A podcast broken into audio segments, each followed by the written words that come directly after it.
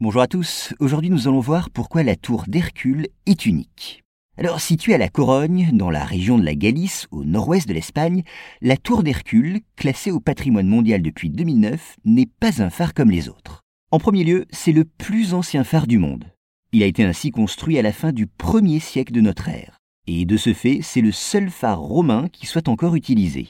Cette exceptionnelle longévité, ce bâtiment la doit en partie à une rénovation accomplie à la fin du XVIIIe siècle. En renforçant la structure de l'édifice, elle a ainsi permis de conserver, à l'intérieur du bâtiment, l'essentiel de la construction romaine.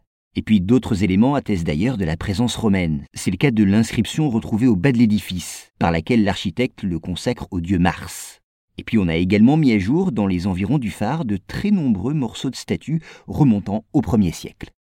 Sachez également que cette tour d'Hercule se dresse sur un promontoire face à la mer. Mais d'une hauteur actuelle de 55 mètres, ce phare n'était pas aussi haut à l'époque romaine. Il faut dire qu'au cours des âges, il a été pourvu de tous les moyens de signalisation mis au point par les hommes. Pour diriger les bateaux, les Romains, eux, allumaient de grands feux au sommet du phare. Puis c'est la lampe à huile qui apportait la source lumineuse destinée à guider les navires. Enfin, l'électricité, puis un émetteur radio furent installés au cours du XXe siècle.